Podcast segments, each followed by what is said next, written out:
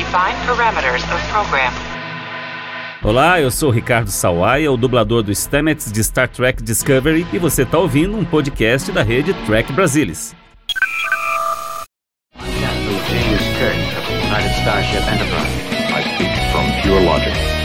Make it so. You cannot deny Cisco. There's coffee in that letter. Where no man has gone before.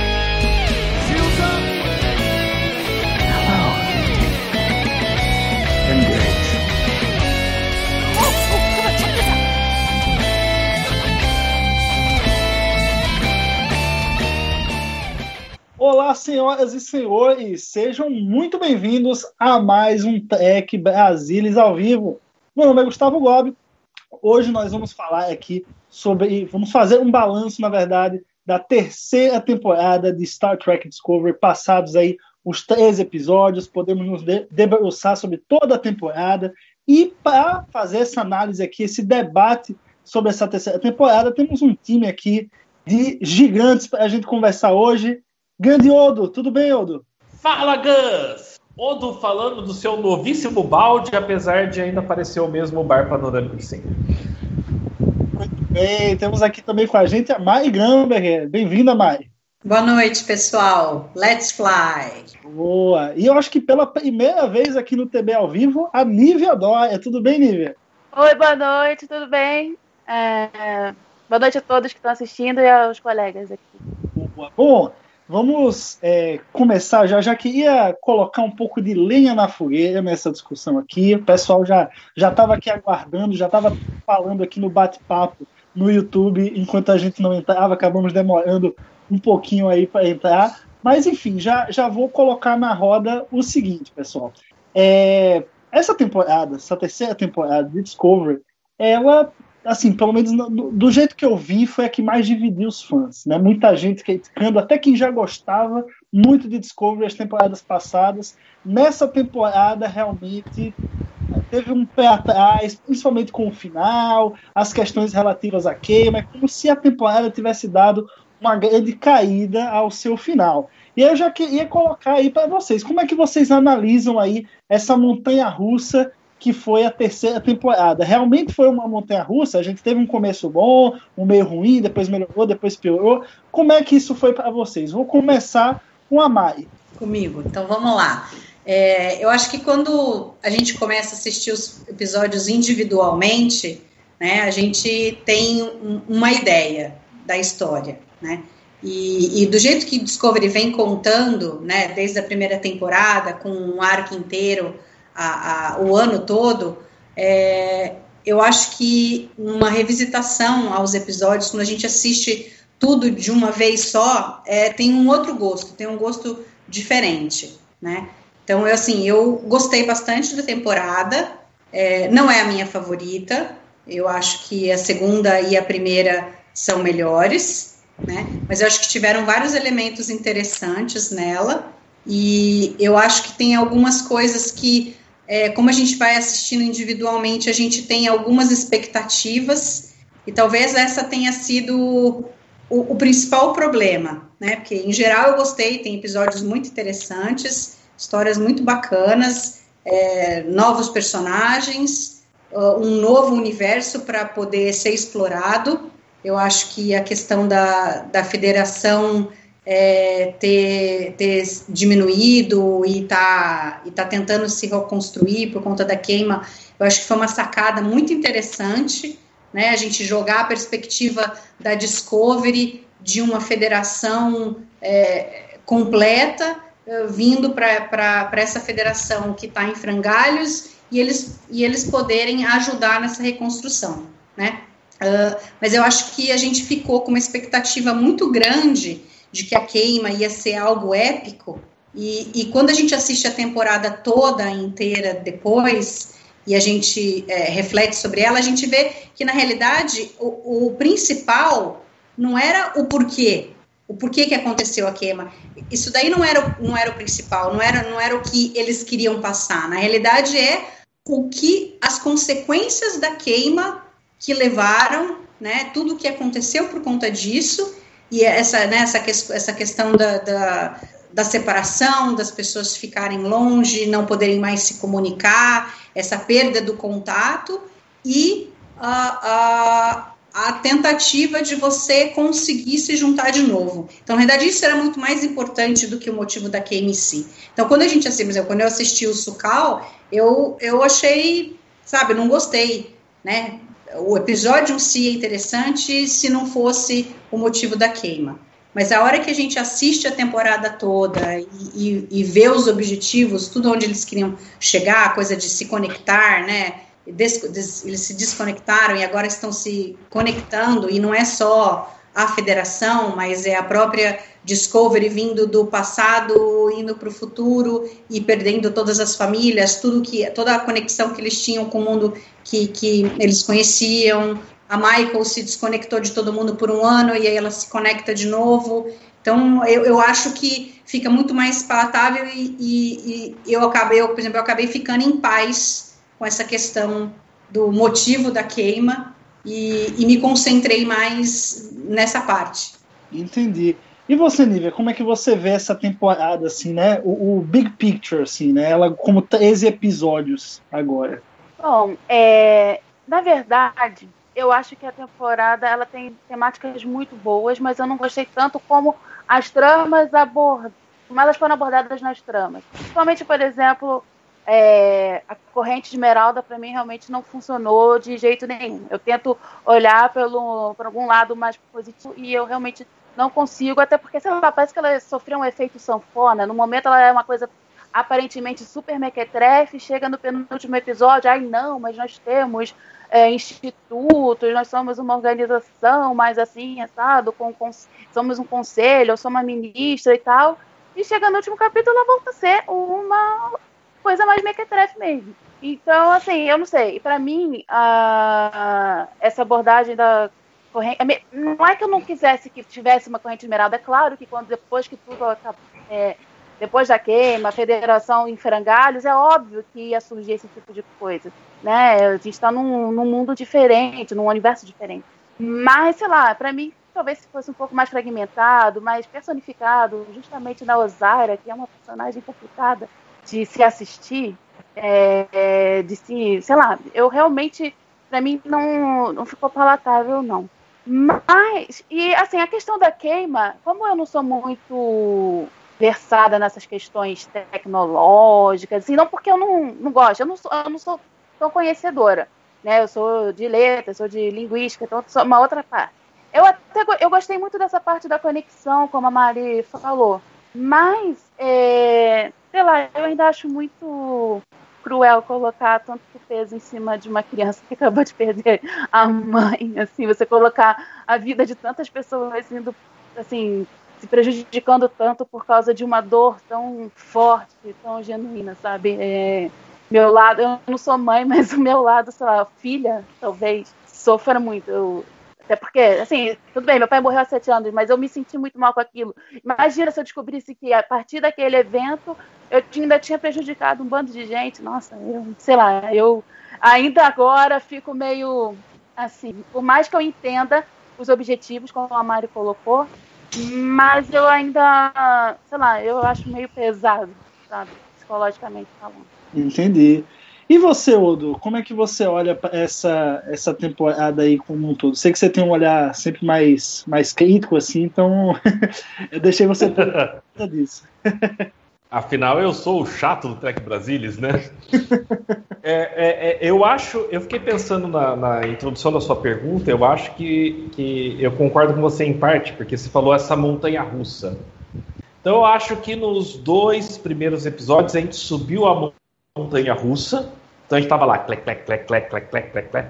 E depois foi só uh, ladeira abaixo. É, eu, eu acho que houve uma tentativa e eu acho isso uh, louvável de fazer uma temporada focada nos personagens, focada em, ter, em desenvolvimento dos personagens. Todo episódio a gente percebia que havia uma preocupação com isso, mas desculpa, o grande mistério da queima e, e, e, do estado da federação é tão facilmente resolvível que a gente chega no final da temporada e fica pensando: ah, que merda, cara Assim, é, é, no Sucal eu já tinha chutado balde. E quando chegou no último episódio, já tinha chutado tanto balde que eu só me diverti, entendeu? Eu não, eu não vou pensar nisso. Deixa eu só assistir e me divertir aqui, boa. Então, assim, eu considero a pior temporada de Discovery. Eu cheguei a comentar uh, uh, nos grupos do Tech Brasilis, hashtag Fora Paradise, uh, porque eu, eu, acho realmente que das três temporadas de Discovery, essa é a que teve o arco, a história da temporada pior, é, construída da pior forma. Tá? Mesmo a primeira temporada com os problemas que teve e todos os 87 episódios no espelho, não foi isso? Eu acho que ainda ficou um pouco mais coerente do que foi essa terceira temporada de Discovery. Muito bom. É, aproveitando um gancho aí do que você falou, questão que é muito falar da questão da ambientação que é criado, porque essa, essa temporada, terceira temporada, ela já iniciou com um grande desafio. Né? A gente tem a Discovery chegando ao século 32, então é, para nós, fãs de Star Trek, é um período ainda não explorado.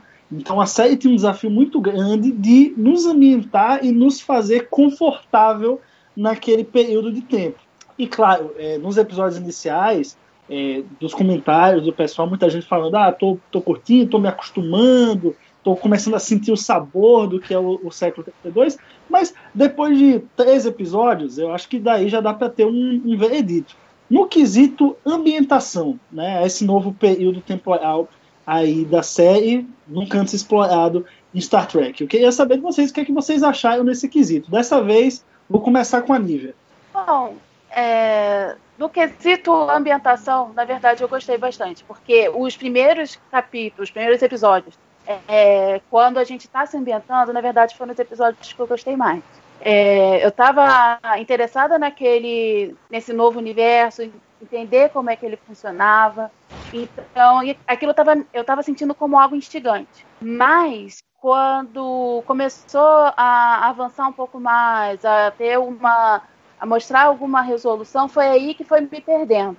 Assim, apesar de eu gostar desses capítulos, desses episódios iniciais, da primeira vez que eu vi, eu não, por mais que tivesse episódios com uma carga emocional muito grande, eu não conseguia me conectar. Mas era só uma conexão mesmo emocional, não era uma questão de achar ruim, não. Era só assim, eu não estava embarcando, mas também estava numa época meio complicada. Mas assim, na questão de ambientação eu gostei. Ao mesmo tempo, eu continuo, eu já vinha com um certo receio dessa de um salto tão grande no tempo de você ter uma lacuna muito grande. Não para Discovery, eu achava que eles poderiam resolver porque eles estão com maior liberdade. O negócio é que Discovery não é algo isolado, né? Faz parte da franquia, faz parte desse universo tracker e a minha, o maior receio é como é que depois isso, essa lacuna vai ser preenchida aos poucos, sabe? É, é, isso me vinha à cabeça. Mas a ambientação em si, eu gostei. E eu talvez eu até não tenha gostado tanto do final porque já resolveu muita já, já foi resolvida certas coisas, inclusive essa questão da, da, da corrente esmeralda e tal, que talvez se fosse conduzida de uma outra forma, ela não precisava ter sido resolvida agora e poderia aparecer de uma outra maneira. Mas essa, sei lá, foi como eu vi. Entendi. E você, Odo, já já está aí envolvido no século 32? Gostou desse novo período? Olha, Gustavo, eu, eu, eu vou só discordar de você porque você falou que era um desafio uh, apresentar o século 32. Para mim era uma oportunidade. A gente tem uma tela em branco para fazer o que a gente quiser com o universo de Star Trek. E eu acho assim que o que a gente teve nessa temporada foi uma nota de rodapé.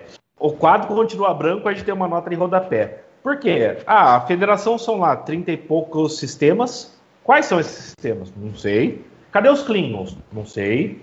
Uh, uh, a corrente esmeralda é o quê? Ok, é uma união entre os andorianos e os, e os Orions. Quanto que eles controlam? Eles são só uh, uh, contrabandistas, piratas, mafiosos, chame do que quiser. Ou eles têm uma estrutura, uma sociedade? Não sei. Assim, é, é, a, a gente está terminando aqui, a gente sabe que tem uma base da federação ali camuflada muito legal com um almirante fantástico, que é o Vance, com algumas naves bonitinhas, e é isso, assim, a gente não sabe nada ainda do século 32, absolutamente nada. Então, em termos de construção de universo, para mim essa temporada foi assim uma oportunidade perdida. Eu espero que assim o, o, o plot que está sendo dado para a próxima temporada, que é a Discovery podendo levar de lítio para outros mundos mais distantes, tentando reconectar todo mundo, nos dê a oportunidade de entender melhor como é que é esse universo do século 32. Porque nesses três episódios de Discovery, eu não sei dizer exatamente o que é. E, e a corrente esmeralda, a, a, a, nossa verdinha morreu e acabou? Ou tem uma estrutura mesmo que não é porque morreu um que vai acabar? Não sei. A gente não tem base nenhuma para estipular isso. Certo. E você, Maia, o que que, o que que achou do século 32? Já está pronta? Próxima temporada já está ambientada, pronta para embarcar nas aventuras agora? tá no mudo, Maia. Opa, agora eu vou discordar do Fernando que discordou do Gustavo, tá bom?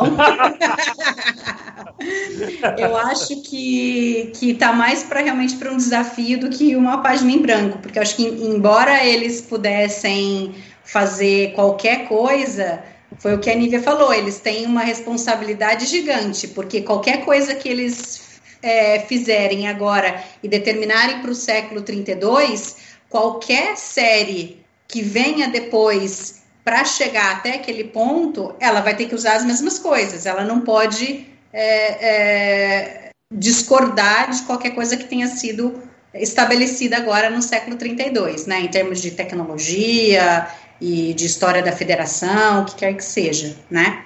Então, eu acho que a responsabilidade era muito grande e eu acho que eles introduziram diversas coisas interessantes da parte de tecnologia, a matéria programada foi muito legal, o teletransporte individual, né, o, a, a, a insígnia em que você é um mini computador, que ele tem tudo que ele precisa ali, ele é tricorder, ele é sensor, ele faz um monte de coisa, né, então eu achei que, que foi, eles foram bem felizes nisso daí, eu acho que, obviamente, não dava para a gente saber uh, tudo sobre a federação inteira, o paradeiro de todo mundo, porque eles não sabem.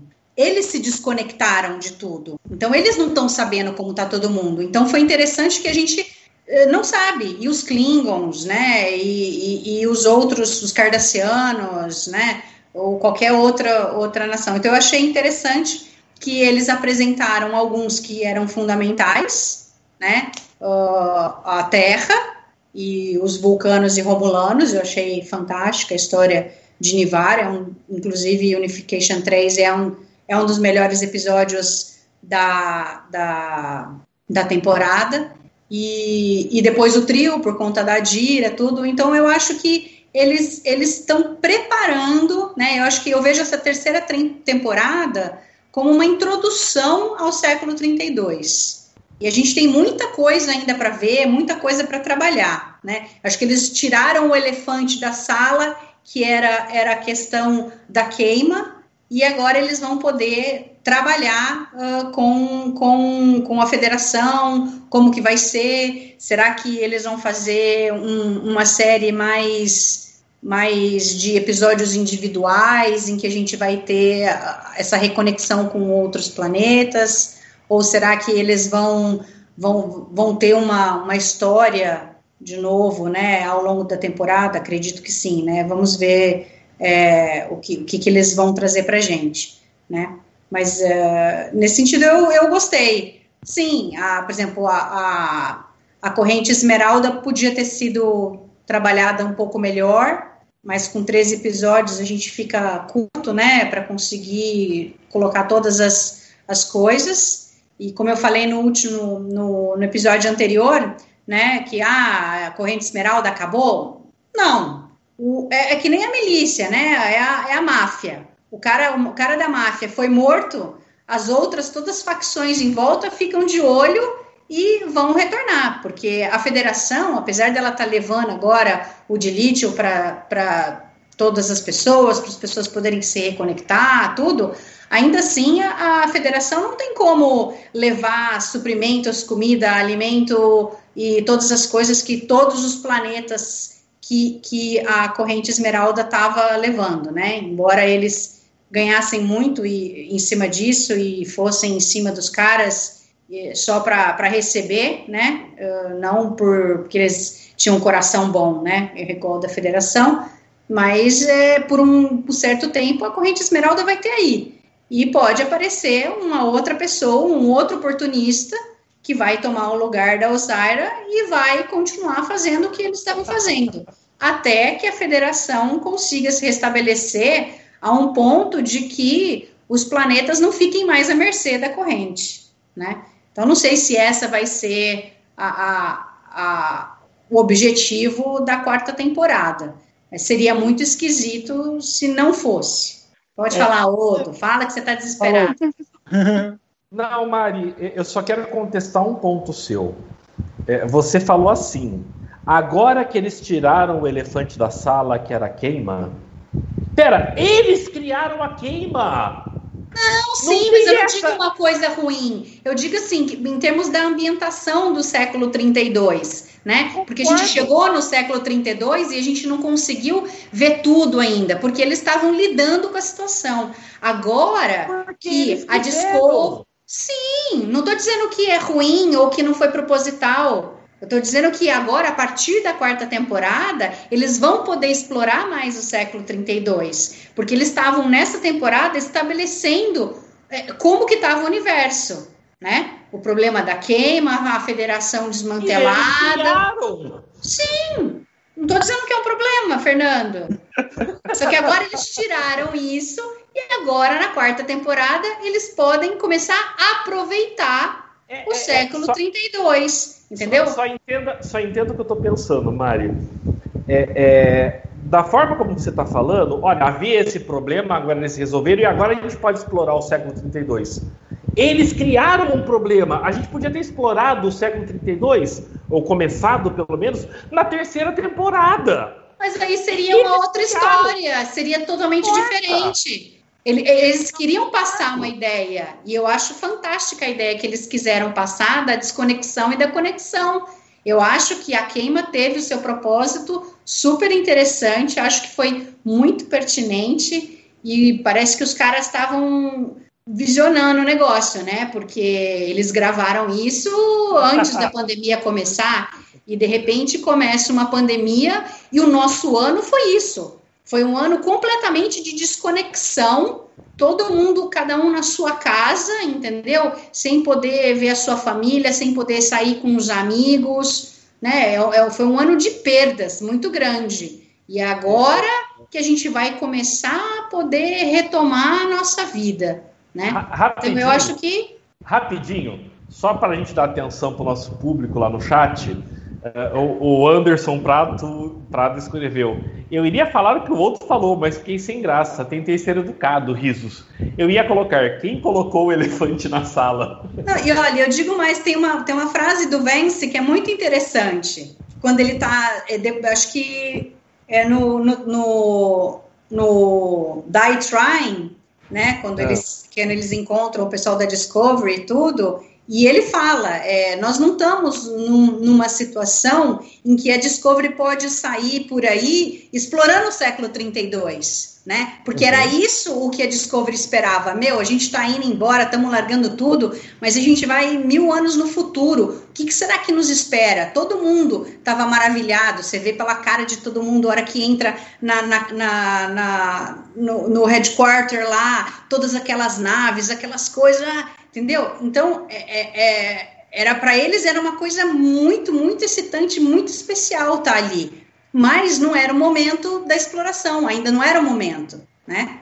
E agora sim, pode ser que agora eles consigam, né? A Discovery vai ter o papel de ter que ir até cada planeta, levar o de lítio, conversar com as pessoas, trazê-los de volta para a federação. Então agora a Discovery vai poder passar a explorar. E aí nós vamos poder ver o século 32 sendo explorado. Então, nesse sentido, eu acho que é interessante e, e muito bom. É só fazendo um ponto aí que é o. Acho que é o meio termo entre as visões de vocês, porque eu acho que a, a gente não pode considerar que ou eles mostram elementos do século 32 ou eles focam na trama da queima. Eu acho que justamente eles fizeram as duas coisas ao mesmo tempo e por, por muitos episódios funcionou. Né? A gente só foi até determinados planetas para ver como eles estavam por causa da questão da queima. A gente só sabe tanto sobre os Kelpianos, por exemplo, no século 32, por conta da questão da queima. Então, assim, não é uma coisa que. Não são coisas excludentes, né? Então, eu acho que uma coisa acabou ajudando a outra. E aí vai de gosto pessoal, né? Se a pessoa curtiu a trama da queima, é, se achou que foi uma invenção muito né, é, abolante, enfim, aí vai de cada um. Mas assim, eles não tiveram que parar uma coisa para fazer outra. Isso, isso é legal.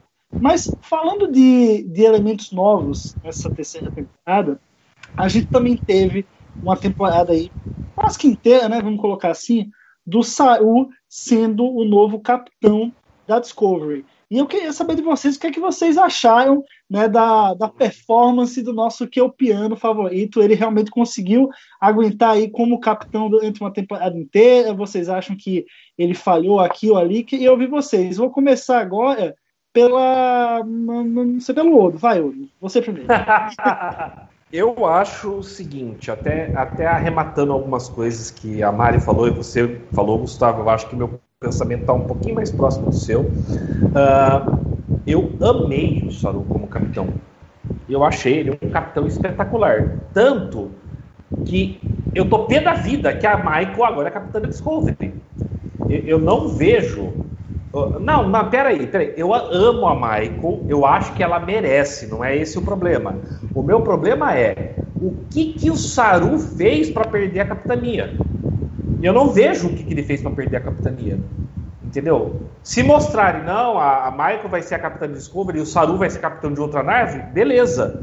Tirando isso, eu não consigo ver por que, que tiraram a capitania dele. Ele foi um, um, um capitão muito bom e muito coerente com o, o, o que a gente viu ele desde lá da primeira temporada. Se a gente lembrar lá da primeira temporada, uh, quando o Lorca deixou ele no comando, ele foi lá para o computador perguntar quais eram as características de bons capitães.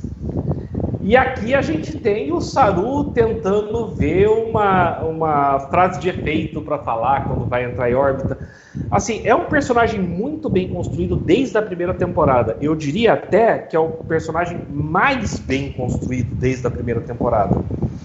E, e, eu acho que, assim como várias coisas que aconteceram nessa temporada, ele está deixando de ser capitão não porque é um desenvolvimento natural da trama, mas porque os roteiristas quiseram colocar a Michael lá. Assim como a queima não era um desenvolvimento natural do universo, mas porque os roteiristas quiseram ter um empecilho e aí resolveram de qualquer jeito.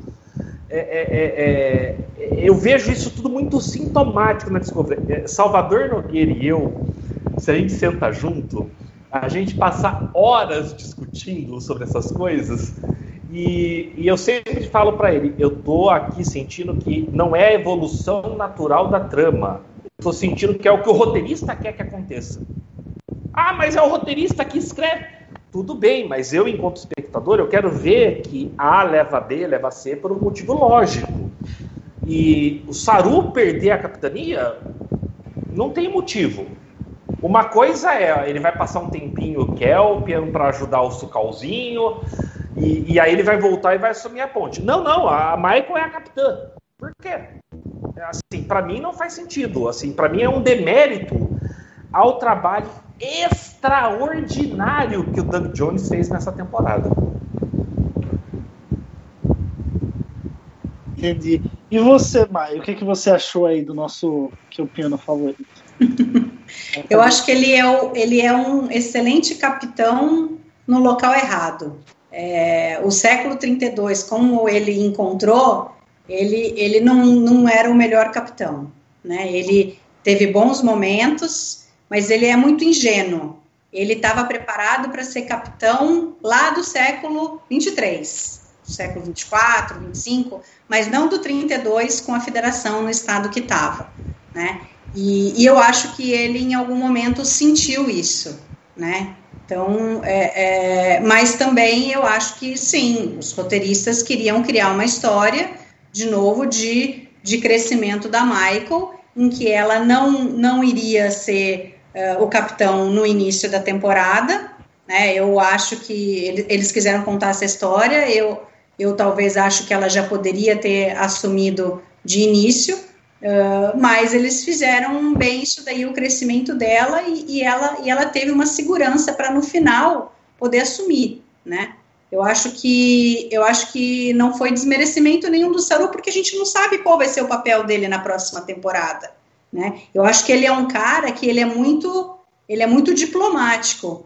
O Saru vai ser fundamental para o restabelecimento da federação e trazer o, os outros planetas de volta. Né? É, foi a maneira como ele conversou com a presidente de Nivar e tudo que, que, que fez muito sentido ali, que fez ela querer continuar conversando tal. Então, ele tem uma presença muito boa nesse sentido. E eu acho que ele vai ser fundamental nisso daí, né? Então, eu acho que não, não vai ter desmérito nenhum.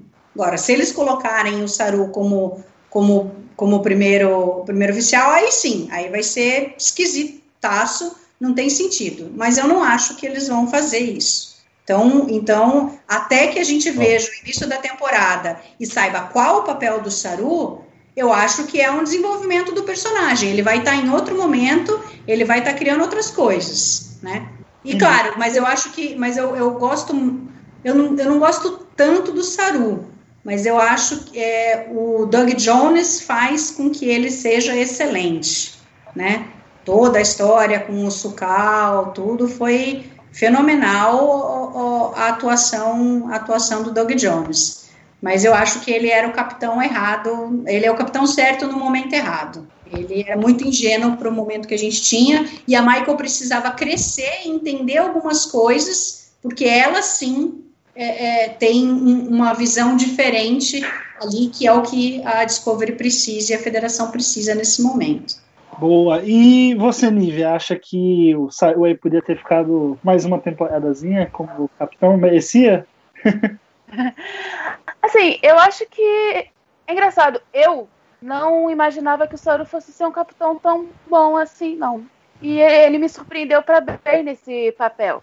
Uh, mas é, eu concordo com a Mari também, que ele é um capitão certo num tempo errado. Mas, sei lá, eu, é, eu ainda tenho uma certa visão de que ele poderia trabalhar bem numa parte mais diplomática mesmo, porque ele tem essa questão da, da conversa de uma maneira bem, bem interessante. É, é, não sei se. Claro, talvez a Michael conseguisse também é, resolver questões ali com, essa, com, com alguma diplomacia, mas eu achei que ele foi muito feliz em todas as vezes que ele teve que fazer esse tipo de papel. Então, talvez se ele assumisse uma, um papel mais nesse sentido e a Michael ficasse, talvez, uma parte mais de ação, talvez funcione bem para a próxima temporada. Mas, é, é, como a Mari falou, a gente não tem como saber é, definir se que, ah, não, é ruim, o Saru não vai mais ser capitão só porque a, a Michael é capitão agora. Né? É, a gente tem que ver.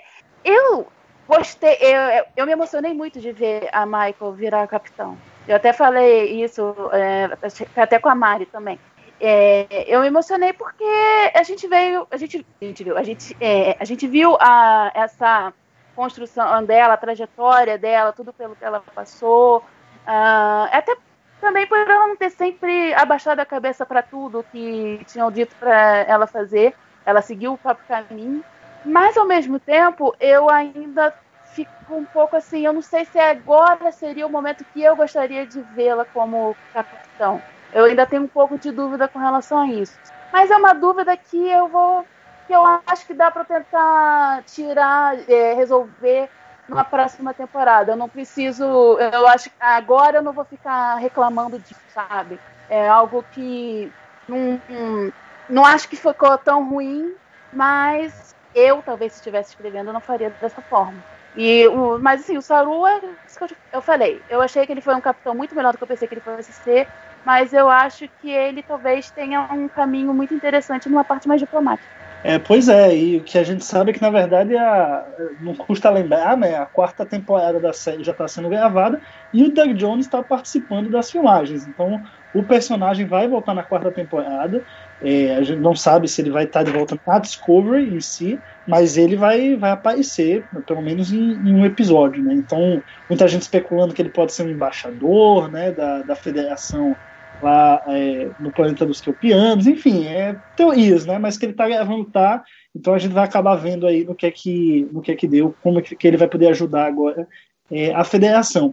Agora vamos lá, é, vocês acabaram falando aí um pouco, né, pincelando na verdade, dentro, e aí no meio de outras respostas, sobre a corrente esmeralda, e aí eu queria entrar, mergulhar nisso, né, porque a gente tem, é meio como, como se fosse o vilão da temporada, mas que ao mesmo tempo não parece muito vilão, e a série tira a corrente esmeralda da posição de vilão para tentar integrar a federação, e aí depois volta a ser vilão. A Osira, ela não, não parece dar medo, mas ela dá, mas não dá pelo menos para mim ficou uma coisa super confusa. E eu queria ouvir vocês, vou isso, começar. Isso, isso, é o primeiro vilão bipolar da história de Jornada. pois é, vou, vou, começar com a Mai. Então, Mai, o que, que para você aí é, aconteceu com a corrente Esmeralda? O que, que poderia ter sido feito aí? Porque acho que você também não, não gostou. não, eu acho que talvez pudesse ter sido melhor trabalhado. Mas é, é isso daí, é uma milícia, são oportunistas, entendeu? Eles é, tomaram o local, o lugar da federação, quando a federação não podia mais atender, né? E, e, e, e essa organização deles não é uma organização é, toda certinha, é quem está ali, é o, quem está no poder agora é uma, se ela bobear vai ser outro, entendeu?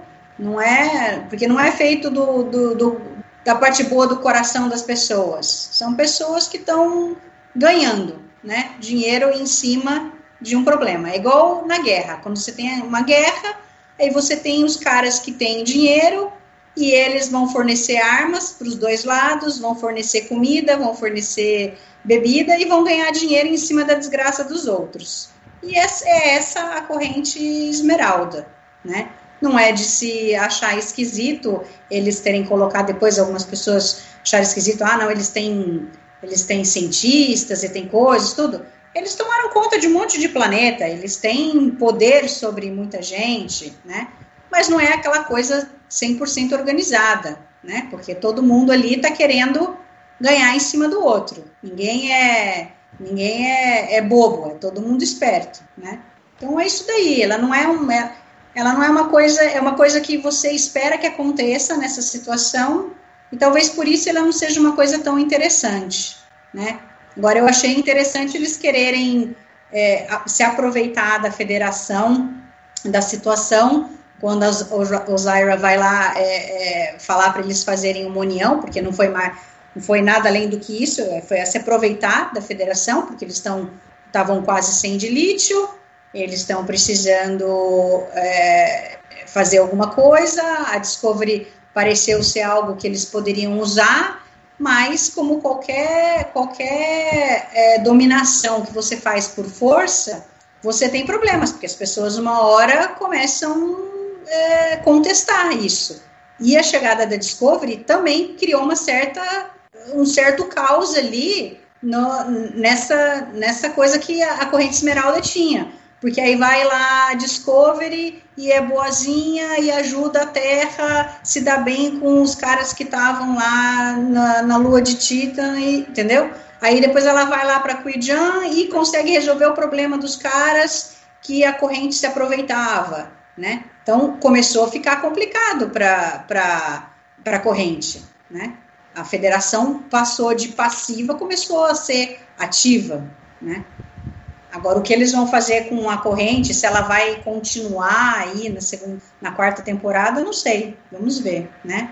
É, eles disseram ao final da temporada que com a morte da Osira, a corrente tinha perdido a força, né? Então, eu não sei se a gente vai voltar a ver, não sei se também, pelo próprio feedback né, do público, a maioria viu como uma força assim meio estranha, que foi mal explicada, não sei se eles vão ter a coragem de voltar nesse ponto ou vão deixar lá ela adormecida. É, Nível, o que é que você achou da, da corrente esmeralda aí nesse, nesse panorama, do começo ao fim da temporada?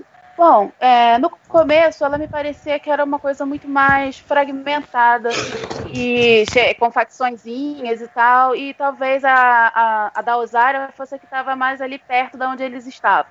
Mas depois, principalmente ali no, no penúltimo episódio, que a Zara vai para lá e tal, e fala dessa organização toda que eles têm, que ela é ministra dos, dos institutos de pesquisa e tal, já ficou me parecendo que não, que era uma que, que era um pouco mais uh, complexo, um pouco é, é, mais, sei lá, não era tão fragmentado assim quanto eu pensava uh, a princípio. E nisso daí eu já, apesar do dela ter ido para lá, de ter feito aquela conversa com o Vence, tenha sido seria mais interessante se fosse uma outra personagem, provavelmente, que sinceramente a Zaira não dá, mas assim, é, eu acho é, que é, mas ali já, já comece, eu, eu comecei a desconfiar, porque me pareceu que eles não sabiam muito bem o que eles estavam querendo dizer que era a corrente esmeralda. Então, para mim, não funcionou. Não funcionou de, de forma alguma. É, se tivesse sido como aparentava que era, e ela continuasse sendo uma ameaçazinha, uma, algo que pode surgir de vez em quando, é, eu acho que, que, funcionaria melhor, sim. Mas desse jeito, pra mim, não, não, não desceu, não. E uh, tomara que é, já que tomou esse rumo, tomara que não apareça de novo na quarta temporada, não. Bom, e você, Odo? O que é que mudaria aí na corrente Esmeralda? O que é que, que, é que faltou na corrente Esmeralda? Essa é a pergunta mais certa. Pô, pô, Gus, eu tava esperando você me perguntar o que você perguntou para as meninas. O não, que você é... achou da corrente esmeralda? E eu ia responder, eu acho ela verde. o, que, o que eu mudaria? Vamos lá, eu acho eu acho o seguinte: uh, o episódio que ela tá lá negociando com o Vence, o tempo todo não engoliu o que ela estava falando para ele. Por quê? Nada do que foi mostrado antes indicava qualquer interesse da corrente esmeralda para isso. O que eu mudaria seria ter mostrado antes que é uma organização mais forte, que tem uma hierarquia, tá certo? Ou seja, construir aquele universo para quando a Alzaira chegasse lá para negociar, eu engolisse aquilo. Eu fiquei o tempo todo esperando ou que fosse um, um, um plot twist, ou que o holograma médico falasse, ela tá mentindo. Tanto que a hora que ele fala, eu. Ah, eu sabia! Uh, então eu acho assim, é, é, eu acho que tinha muito potencial, até pela, pelo histórico. Vamos só lembrar, uh, no século 23 as mulheres Orions eram escravas. Então a gente vê no século 32 uma mulher Orion sendo a líder de uma facção, de uma milícia, de uma organização, de um império, o que quer que seja, é uma evolução muito legal. Só que eu acho que foi mal construído. Eu acho que o que faltou foi a gente construir um pouquinho melhor nisso. Do jeito que a Osaira foi apresentada, desculpa, o líder Sona do Insurrection faz mais sentido do que o Zaira. Pô, é, é não, não, vou concordar não, mas tudo bem. Você foi Lembre-se que eu sou chato. Baixo. Né? Foi, foi, muito, foi bastante demais, assim, a comparação. Ah, tá bom, tá bom, tá bom, vou subir o nível. A, a, a Alzaira foi melhor do que o Deus do Star Trek 5. ok, ok. Aí, aí a gente pode estar conversando. Não, eu, eu fiz um paralelo disso daí é, com Stargate, que é a, a Lucian Alliance, né? Que quando os Goa'uld acabaram e foram derrotados, surgiu essa milícia. Só que a hora que você compara os Goa'uld com a Lucian Alliance, a Lucian Alliance era muito fraquinha, entendeu? Era, era, um, era um baita de um inimigo contra uma coisa, é, né? Então, talvez, eu acho que a, a corrente esmeralda tem um pouco disso, né? E ainda mais quando você pensa que são andorianos e os caras de Orion, podia ter sido uma coisa muito mais interessante, né? Não foi. Então fica coisa. Mas não é ruim. Podia ter sido melhor. Eu acho que nem ele sabe é, direito é, se era. Li... Vai lá, era uma coisa maior ou menor, ficou uma coisa. Ficou tão confuso que eu não sei nem se os roteiristas sabem direito o que, que eles queriam fazer com a corrente esmeralda, sabe? É, para mim ficou parecendo isso. Que tava, é, ficou confuso pra gente, porque para eles também tava. O, o Vedder Scott escreveu um comentário aqui que eu li rapidamente. Deixa eu ler o que ele escreveu e depois eu, eu vou ler o que eu pensei, tá? Assim, na leitura rápida. Ele escreveu. Alzaira parecia ser uma vida legal, mas no no final ficou tão xoxa Eu só bati o olho e li Xuxa. E eu fiquei pensando como a Alzaira, vilã de um filme da Xuxa. E faz sentido. Faria mais sentido. Eu, eu acho que o pior mais que sentido tá que enganar. Fica se aplica a esse caso aí. Mas, ó, gente, o, o outro. A gente estava falando aqui da queima ser um, um elefante né, na sala, um problema que eles criaram lá no primeiro episódio. E eles tinham que resolver em algum momento. Mas essa temporada, ela, ela já, an- antes mesmo de ter queima, ela já tinha um elefante na sala, que no caso não é um elefante, é uma mulher, a Jojo. Né? A gente sabia que tinha a série dela da sessão 31 já confirmada, e mesmo assim, no fim da segunda temporada, a gente viu ela partindo para o século 32 junto com a tripulação da Discovery. Todo mundo ficou, ué, que, que diabos que eles vão né, inventar para poder realinhar a Jojo para a série dela? E por muito tempo a gente, se- a gente pensou isso, eles construíram a questão dela tá meio que desa- com chakras meio desalinhados, né? Que ela viajou não, não só no, no, no entre universos, mas no tempo. Então, quando ela fez essa dupla viagem, aí ela tá, tá, tá bugando, ela tá bugando, né? Mas aí, eu queria saber de você justamente. é, Esse foi o primeiro elefante na sala de, dessa temporada de Discovery. E, e também, no fim das contas, é, é, a- acho que os roteiristas tentaram, pelo menos, fazer com que todo esse arco da JoJo servisse como um ensinamento para Michael. E aí fica a pergunta: o arco realmente conseguiu cumprir esse objetivo para JoJo, né, para encaminhar ela, e para Michael, ou ficou uma coisa mal resolvida? Vou começar pelo Odo agora. Valeu, Gus. Eu não acho que esse arco foi bem construído, bem desenvolvido. Eh, eh, eu acho que você tem completa razão em falar que o primeiro elefante era Jojo, mas eu começo a entender que tinha um motivo. É, é, vamos fazer uma série da sessão 31. Aonde? A gente sempre achou que seria no século 23. Por quê? Jojo estava no século 23. E aí eles queriam fazer em outra época. Como levamos a Jojo para outra época? Por mais que eu odeie os episódios Terra Firma, que para mim são uma tremenda perda de tempo, a única coisa que eu tiro desses episódios é o Guardião da Eternidade falando para Jojo: Nós vamos te levar para um tempo onde os universos não estavam tão afa- afastados. E aí a única coisa que eu pensei quando assisti foi: vão, a Jojo vai chegar final do século 21, meados do século 22, e Jojo vai criar a seção 31. Aí eu, foi a primeira vez que eu comecei a sentir algum interesse por uma série da Sessão 31. Então eu acho assim, eu não entendia por que, que a, a Jojo foi pro século 32 com a Discovery. Eu não gosto da personagem, eu gostava da Jojo Capitã da Discovery, eu acho que é uma das melhores capitãs da franquia. Ah, nessa temporada, a Jojo era um pé no saco, tá? Ela só irritava, mas me parece que havia esse plano, entendeu? Ela vai ficar irritando, aí a gente vai dar um jeito dela ter uma redenção e nós vamos mandar ela para o tempo onde ela vai criar a sessão 31. Essa é a teoria que eu estou acreditando no momento. E se for isso, pela primeira vez eu estou interessado numa série da sessão 31. Entendi. E você, Nive, acha que essa, esse arco aí da JoJo conseguiu agregar a série ou eles simplesmente fizeram o trabalho de encaminhar mesmo ela para série dela? Bom, eu acho que foi mais mesmo para encaminhar. Eu até entendi uma intenção de ter esse, essa outra intenção que poderia existir, mas, sei lá, o efeito para mim foi simplesmente de despachar ela dali. É, eu acho que ela já não, ela, ela não cabia ali e é, eu acho que ela, e ela tem mais um perfil mesmo para uma série da sessão 31 ou algo fora, mais fora da, da federação tal qual a gente conhece mesmo. Ela ali estava deslocada e que bom que ela saiu dali. Mas ao mesmo tempo eu não acho. Eu, eu até gosto que ela permaneça de alguma forma numa outra série, porque diferente do Oda, eu não detesto a, a Jojo do espelho, não. eu.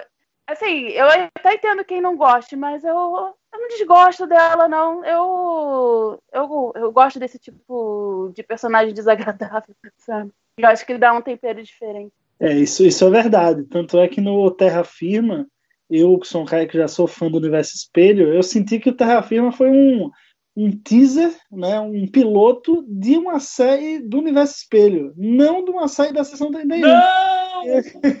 e aí eu fiquei, poxa, agora eu quero uma série do Universo Espelho, não quero Sessão 31. e aí, Até mais, senti um pouco disso, mas gostei de não ser uma prévia para uma, pra uma série inteira do Universo Espelho. Eu acho até eu acho divertido, mas não para uma série inteira, não. Não, exato. e você, Mário, o que é que, o que, é que tirou aí desse, desse arco da Jojo? Bom, eu, eu adoro a Jojo. Ela é aquele personagem que a gente não deveria amar, mas a gente ama. É tipo o Ducati, entendeu? O cara é um FDP, mas a gente ama, porque o ator é bom, as falas são interessantes e tal. É, e eu, gosto acabei muito da Jojo. eu acabei de descobrir que a Mari, minha amiga de mais de 20 anos, ama o Ducati.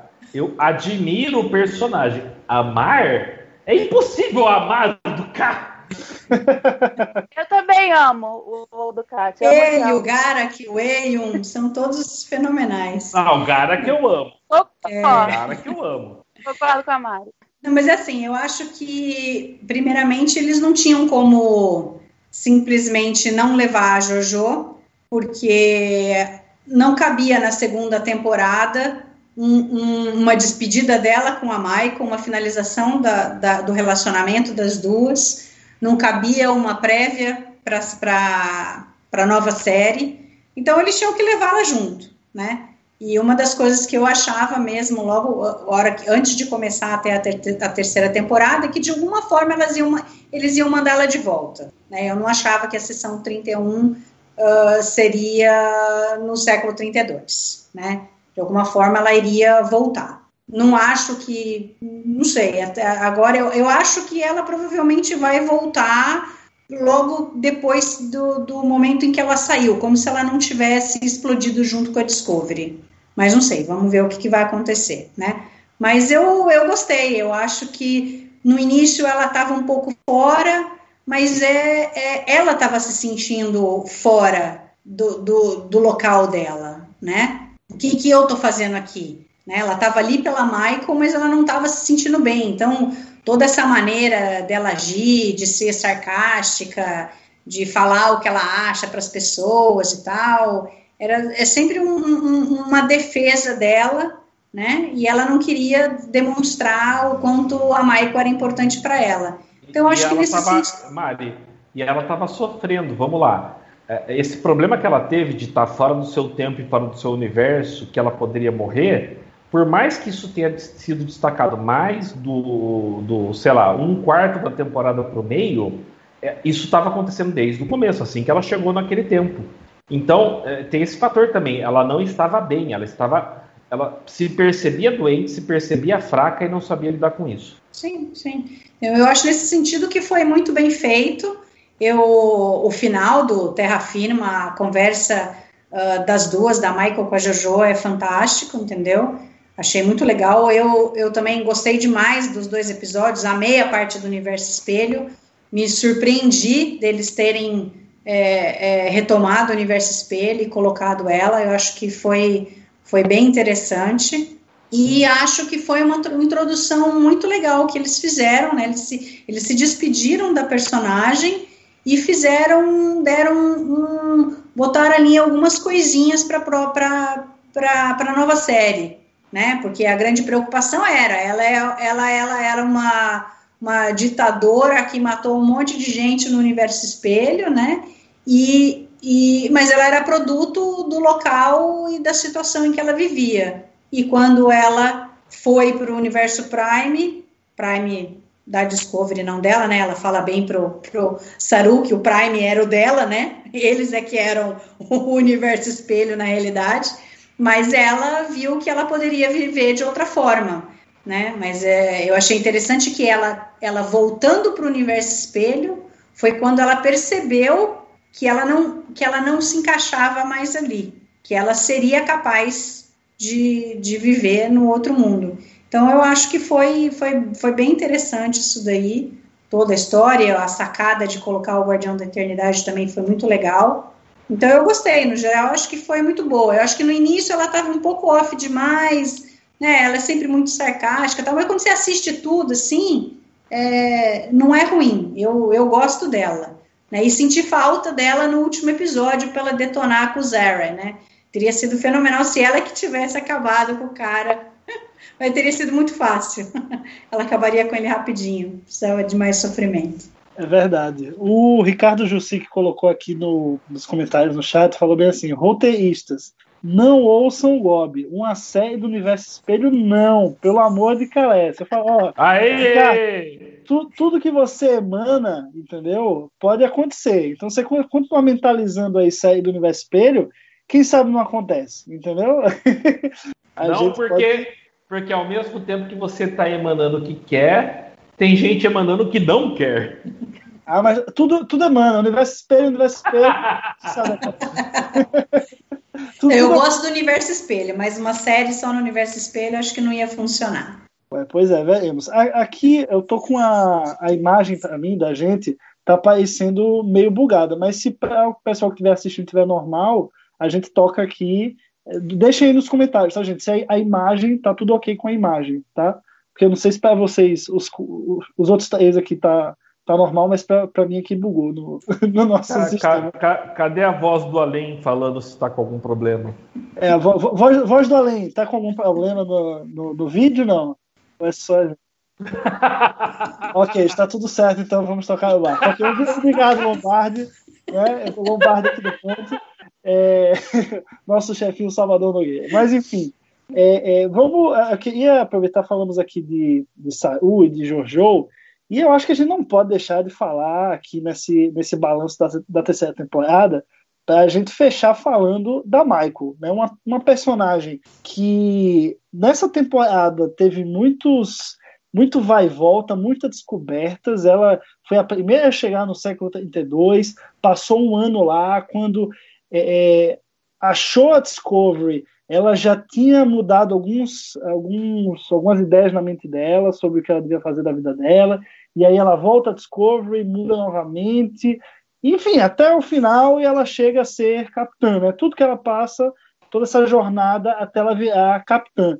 Eu quero saber de vocês, é, é, foi um momento, foi tarde, é, teve um crescimento natural para isso acontecer. Eu sei que o outro já falou que, que passar a perna não saiu aí. Mas eu queria ouvir das meninas. Vou começar pela, pela Mai. Se a, o que, que achou do, da jornada, né? O arco mesmo da Michael nessa temporada. Ah, eu achei que foi muito pertinente, gostei. A gente tem que, a gente parece que a gente sempre tem que continuar lembrando, mas a, a Michael é, é a protagonista, né? E talvez a gente tenha um estranhamento pelo fato de que é a primeira série que a protagonista não é o capitão da nave então, isso cria várias situações aí e tal, né? E a cadeira do capitão sempre teve um nome e se chama Michael Burnham, né? E, e, eu acho que foi muito interessante, e aí não é só a jornada da terceira temporada, mas são das três temporadas como um todo, né? Que a gente tem que lembrar lá no, no, no primeiro episódio, a Jojo Prime, né, não do Universo Espelho, caminhando com a Michael, dizendo que ela está preparada para tomar o comando, né, para ter a sua própria nave. E aí acontece a guerra, ela fez besteira e ela pagou por isso durante a, ter, a primeira temporada inteira, né. A segunda temporada foi de aclimatização e tudo mais, o crescimento dela, né, mas ela tecnicamente ela estava preparada para ser capitã. Ela precisava ainda entender algumas coisas e eu acho que nessa, ter, nessa terceira temporada ela finalmente conseguiu é, é, retomar a confiança de que ela é capaz de, de guiar as pessoas. Então eu acho que foi muito interessante. E eu, eu acho que para Discovery como série também vai ser vai ser interessante agora a gente focar que agora a protagonista é o capitão da nave principal, né? Então, eu acho que isso é, é muito bacana e, e vê-la ali, todas as histórias, quando você ouve o Red Room, a Soniqua falando da importância que ela vê a mulher negra numa posição de destaque, o como isso reflete né, para as meninas, para as adolescentes assistindo Star Trek, é, é muito bacana. Então eu acho que, que foi muito muito legal e acho que vai ser muito legal na próxima temporada agora vendo ela que agora os, é, os erros dela têm consequência maior, né? Porque agora é ela responsável por todo mundo. Né? Antes era fácil ela fazer alguma coisa, tomar uma decisão, porque não era ela que era responsável. E, e, esse era o conflito dela com o Saru na terceira temporada. Ele era o responsável, né? Não ela. Né? Então é legal isso agora que ela vai ser a responsável e ela tem que aprender que, que ela não pode fazer as coisas sozinhas, ela não está sozinha, né? Ela, ela tem outras pessoas para auxiliá-la e para ajudá-la. Ela não precisa fazer tudo sozinha, ela não precisa jogar todo o peso nas costas dela, achar que ela sempre ela tem que resolver tudo. Né? Então eu acho que vai ser bem interessante ela como capitão. Boa. E você, Nívia, acha que a Michael tá apta aí para guiar a Discovery nessa quarta temporada? Bom, eu concordo em parte com a Mari, mas eu, sinceramente, eu não sei se eu concordaria que ela já estava no, no, nesse ponto de assumir a capitania. Eu acho, é, eu ainda acho que ela poderia é, passar por mais alguma coisa antes de, de assumir isso. Eu não, mas assim, é, mas tirando isso, como falei antes, essa simbologia da, de uma mulher negra uh, ocupando o, a cadeira. E não é o seguinte, já não, tá, não é uma coisa que está dada. Você não, tá, você não viu já ela ali, sabe? É, você vê essa, essa trajetória, por mais que eu ainda não, eu não concorde 100% que ela já chegou nesse ponto, mas você é, vê isso ver, assim, e ela não, não teve vida fácil, né? Ela sofreu pra caramba a vida inteira, né? Tanto na, as partes que a gente viu sendo contada, quanto as partes que ela contou pra gente que aconteceu. Então, assim, a, ela não chegou ali do nada, né? Que nem outros capitães que a gente já viu na cadeira e pronto. É, então, a gente viu essa construção ali. É, é significativo demais, assim, para as meninas negras, principalmente, mas eu acho que para qualquer menina para qualquer menina é muito significativo você ver esse tipo de, de coisa, porque a gente estava falando aquele outro, um outro dia com o nosso grupo, é, sei lá, eu cresci, porque eu sou uma criança dos anos 80, eu cresci vendo a série clássica Nova Geração, e eu não conseguia realmente querer ser nenhuma daquelas personagens femininas. Eu fui conseguir fazer isso com a Kira. E a gente chega agora em Discovery você tem a Michael é, chegando a esse ponto e você vendo que não foi do nada, que ela é, passou por muita coisa para chegar ali e todo, a todo momento ela não só sofrimentos é, não normais assim, mas ela sempre teve algum, é, momentos de não lugar. Ela não, ela estava naquele não lugar. Ela não se encaixava de alguma forma. Ela era uma humana criada por vulcanos. Ela é, teve aquela coisa toda da guerra, ela foi presa, ela foi para Discovery, ela não era mais nem oficial. Depois eu descobri que o cara que é, dizia que confiava nela era, na verdade, um, não era um capitão de verdade. Então, assim, é, eu, eu acho que isso é muito interessante nela e eu acho que, que isso ajuda muito a, a mais meninas gostarem de não só de ficção científica, mas especificamente de Jornada nas Estrelas. E eu acho que é uma, uma coisa que estava precisando mesmo. É, uma coisa que eu sempre fiquei muito chateada, foi de não conseguir querer brincar de ser uma... Uh, de ser um tripulante de uma Enterprise da vida, assim, a não ser que eu criasse. E, sei lá, para para mim isso era importante e pra, com a Michael agora eu tô vendo isso. Então é isso. Eu, eu fico emocionada, eu acho muito legal, mas eu continuo achando que talvez um pouquinho mais, se ela fosse um pouquinho mais além, pouquinho mais para frente, talvez fosse o ideal para mim. Mas eu não consigo não ficar feliz com o acontecimento de vê-la naquela cadeira, com aquele sorrisão, que é uma coisa que a gente não conseguia vê-la, e assumindo aquele papel. Assim, é, é realmente emocionante e eu fiquei muito feliz. Show de bola. Bom, agora depois desses dois dois depoimentos de mulheres, né, sobre a mulher capitã. Vamos para o depoimento agora do homem aqui que vai reclamar, tá? Odo, problema com a Michael Desabafe, por favor. Vamos lá. Eu estou um pouco mais alinhado com a Nívia. É, deixa eu só deixar claro. Primeiro, é, eu adoro a Michael, tá? Eu acho ela uma, uma personagem fantástica.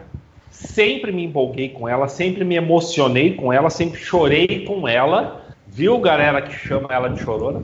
Ah, mas eu acho o seguinte: é, é, é muito legal representatividade, mas também nunca nos esqueçamos do poder da mídia, tá? A, a mídia tem que deixar claro por que, que essa pessoa está tendo representatividade. Se a Michael fosse a capitã desde o primeiro episódio de Discovery, ninguém ia ter essa discussão agora, eu não ia falar porra nenhuma. Mas vamos lá. Nada do que a Michael fez na terceira temporada diz que ela seria uma boa capitã. Por quê? Você ser um bom capitão quer dizer que você é um bom líder. Você é um bom líder. Você incentiva, motiva as pessoas, convence as pessoas de que a sua visão é a correta. Não teve uma un- um único momento disso na terceira temporada. Nada. Michael, normalmente, ninguém concorda comigo, eu vou lá e vou fazer o que eu quero. E qual é a, a- recompensa que ela tem disso? Ela ganha a capitania. Eu não estou dizendo que a Michael não pode ser uma boa capitã. Pode ser que ela seja. Mas nós estamos aqui fazendo um balanço da terceira temporada de Discovery, tá? E a terceira temporada de Discovery está nos dizendo o seguinte: aliás, o Vance fala exatamente isso para ela, para ela aceitar a capitania. Olha, você faz as coisas diferentes. Portanto, tá aqui, ó, você vai ser a capitã de Discovery. Você não segue as ordens, às vezes pensar diferente diferente é melhor. A mensagem que você está passando para esse público feminino, afrodescendente, é ignora tudo que estão falando, não siga a hierarquia, que tudo vai acontecer de bom. Eu Não. acho uma mensagem muito perigosa a passar.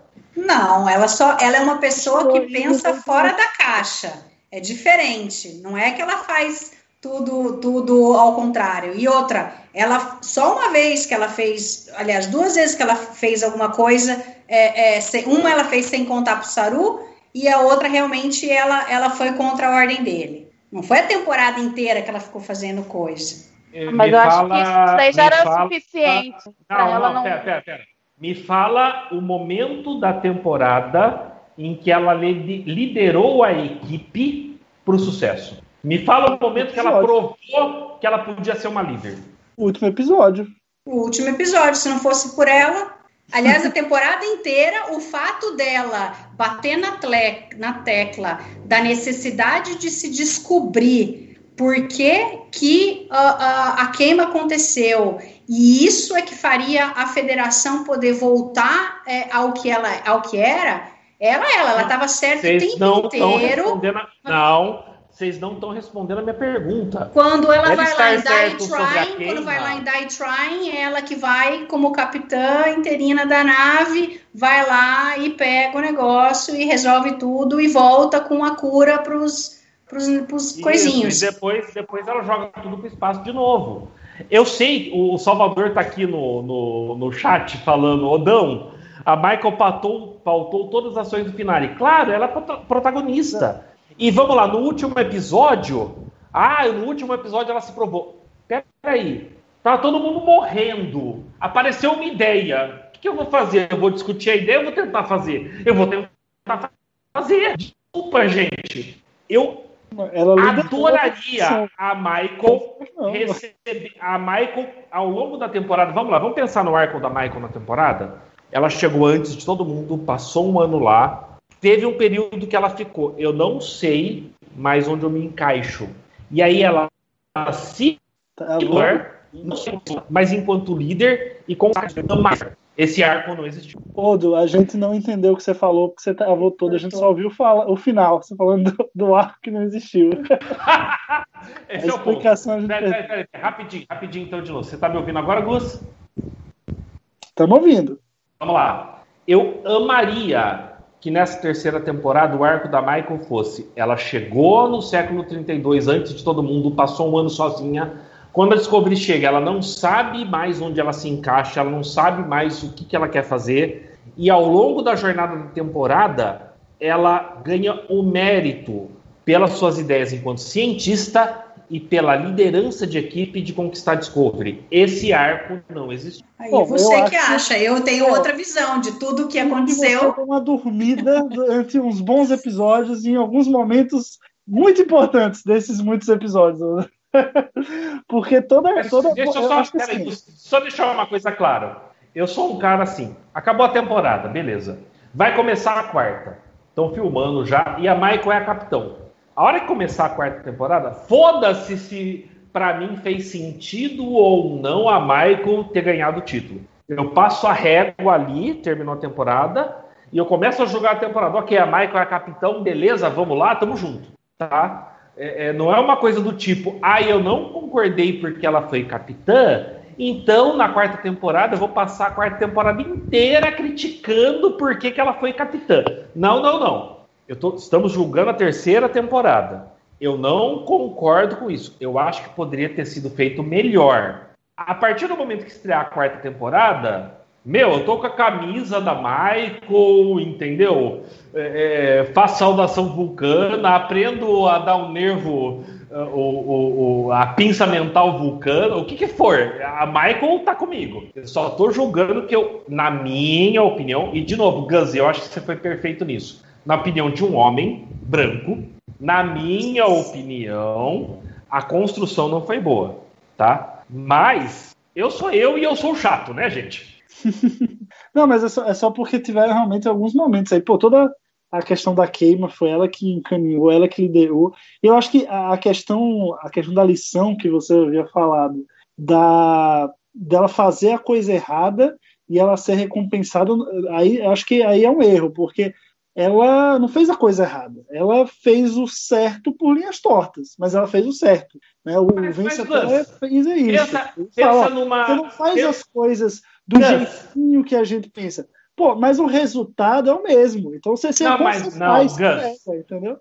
A questão é mensagem. Pensa numa pré-adolescente, mulher negra que está assistindo Discovery. Mamãe fala, faça assim. A Michael pensa diferente, então eu vou fazer diferente. Tem ramificações no mundo real. Se a gente vai começar a pautar sobre como isso influencia, e eu acho que a gente precisa de mais mulheres fortes, de mais mulheres negras, sabe? Não tenho nada contra isso. Mas a partir do momento que o ponto é, a Michael sempre, desde o do The Vulcan Hello, foi pautada por eu vou contrariar todo mundo que está me falando.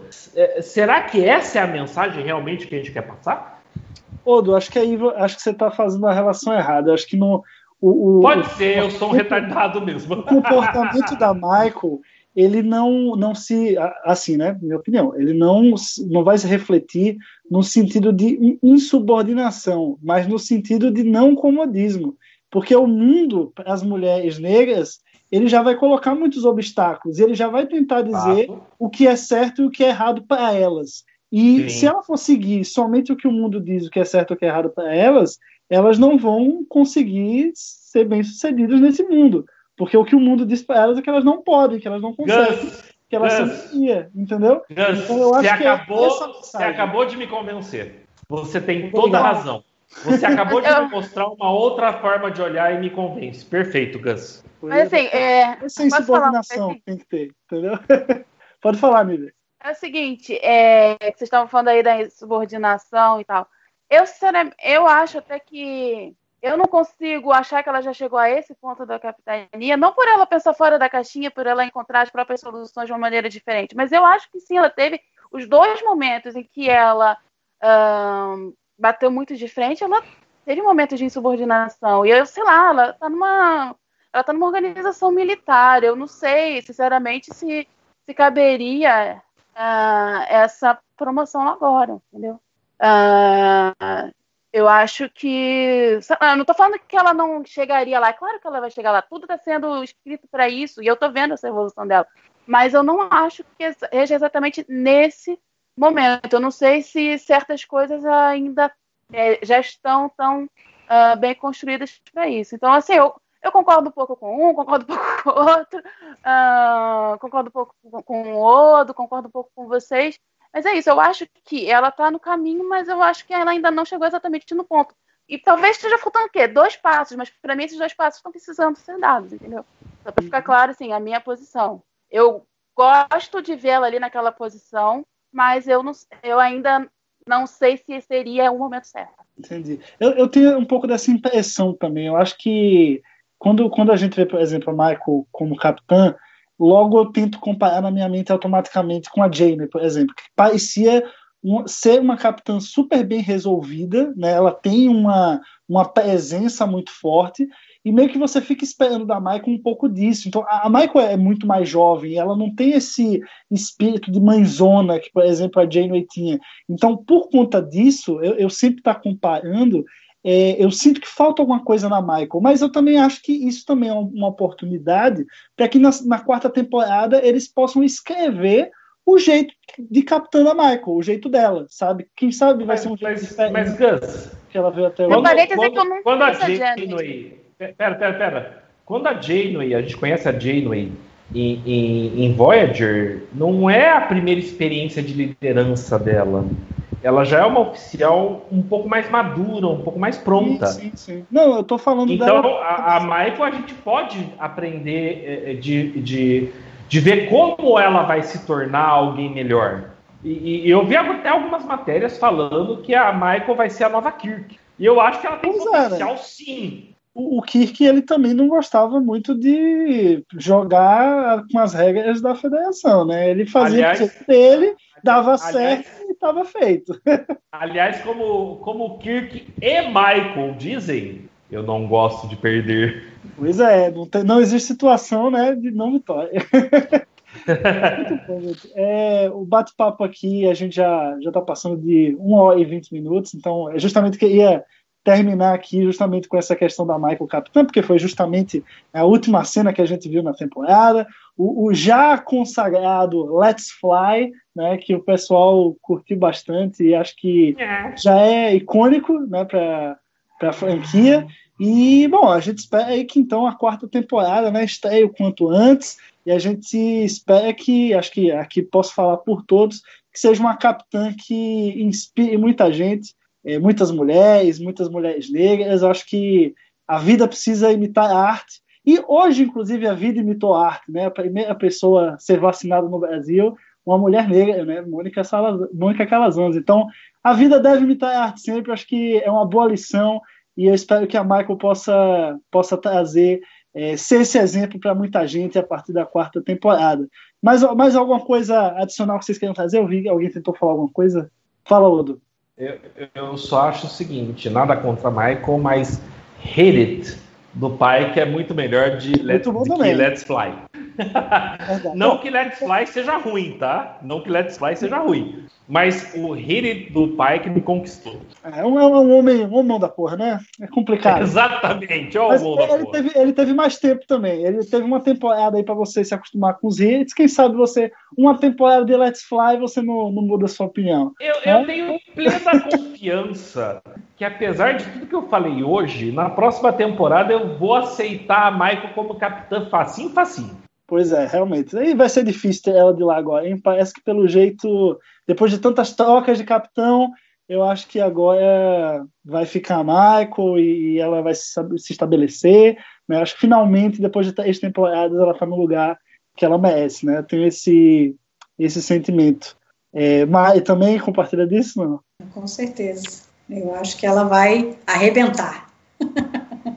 Muito bom. Nívia também. Tá, tá, apesar dos eu... papos, tá faltando dois degraus, mas vai ser bom, né? Não, não tem como ser.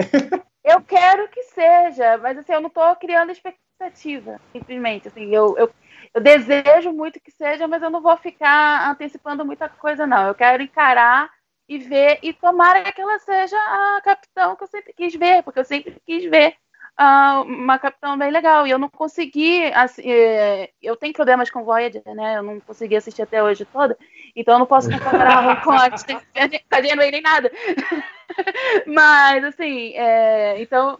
É, eu quero eu quero que ela seja essa capitão é, é, incrível eu quero que, que as próximas meninas queiram ser a Michael eu quero isso eu acho que isso é importante pra gente é importante pra, para a imaginação, para o crescimento, né? Para você ter esse tipo de, de exemplo, de modelo para seguir. Então, eu quero que ela seja isso. Eu só não vou criar expectativa para depois não cair do cavalo se vocês fizerem uma uh, bagunça no roteiro, que é, é, que não é impossível.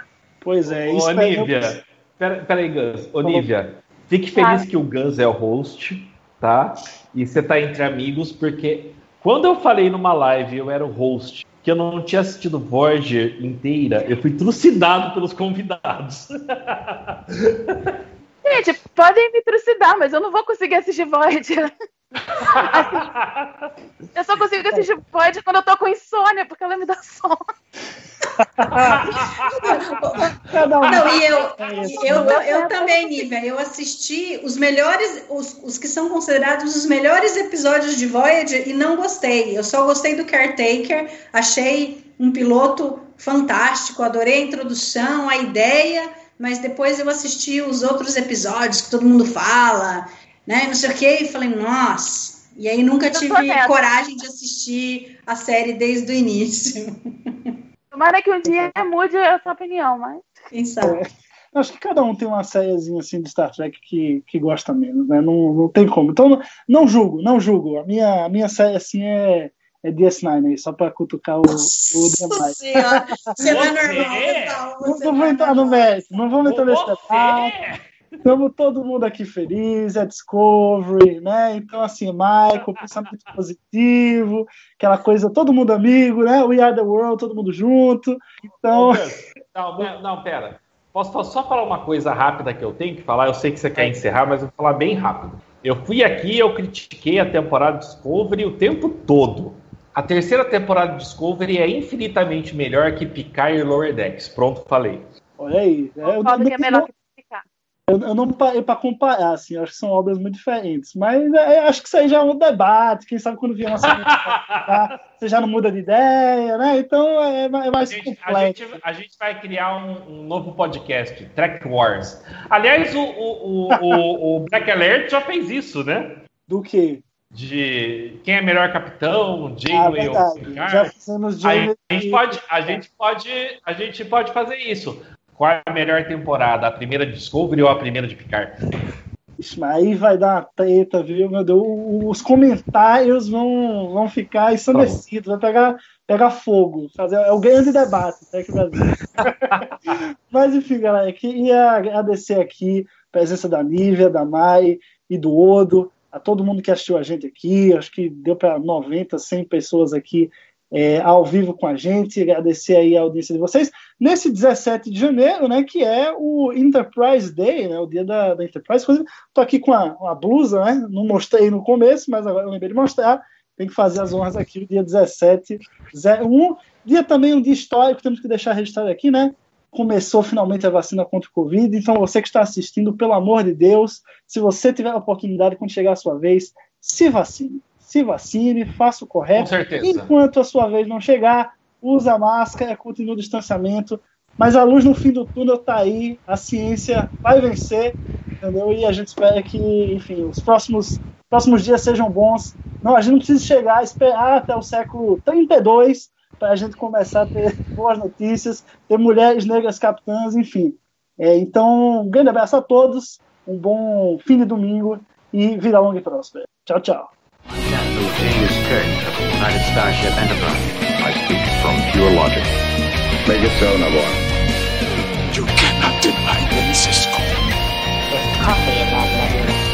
Where no man has gone before.